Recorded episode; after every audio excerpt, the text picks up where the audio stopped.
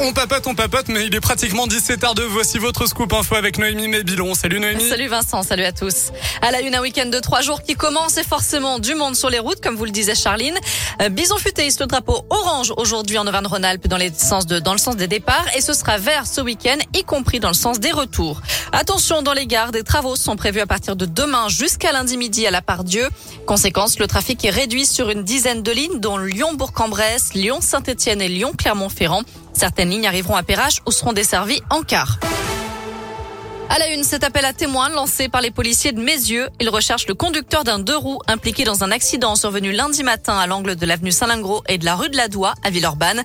Une piétonne a été percutée par un scooter ou une moto dont le pilote a pris la fuite. Il s'agirait d'un homme d'un mètre 80 environ. Toute personne ayant des infos au sujet de cet accident est invitée à contacter les enquêteurs de Mézieux. Stop aux animaux sauvages dans les cirques. Une pétition a été lancée suite à l'installation d'un cirque cette semaine à Brinda, dans l'ouest lyonnais. D'après l'auteur de cette pétition, des lions passent leur journée entassés dans une remorque derrière des barreaux en attendant de rentrer en piste. Le texte réclame donc l'interdiction des cirques exploitant des animaux sauvages sur la commune. Plus de 17 000 signatures ont déjà été recueillies. Plus d'infos sur l'appli. La chasse au rodéo et au rassemblement sauvage de tuning. Le préfet du Rhône interdit les rassemblements de voitures et de motos ce soir et la nuit prochaine à Chassieux, Saint-Priest et Bron. Le dispositif policier sera renforcé et les sanctions vont tomber. À retenir aussi la victoire des salariés de Carrefour à Saint-Quentin-Falavier en Isère.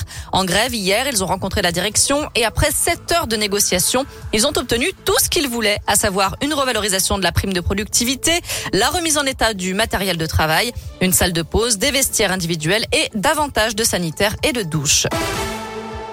Dans le reste de l'actu, Jean-Marie Le Pen relaxé après ses propos, je cite, sur la fournée en 2014. L'ex-président du Front National était jugé pour provocation à la haine raciale. Il y a sept ans, il s'en était pris à des artistes engagés contre l'extrême droite, utilisant un mot qui renvoie au processus d'extermination des Juifs pendant la guerre, comme l'a souligné le tribunal correctionnel.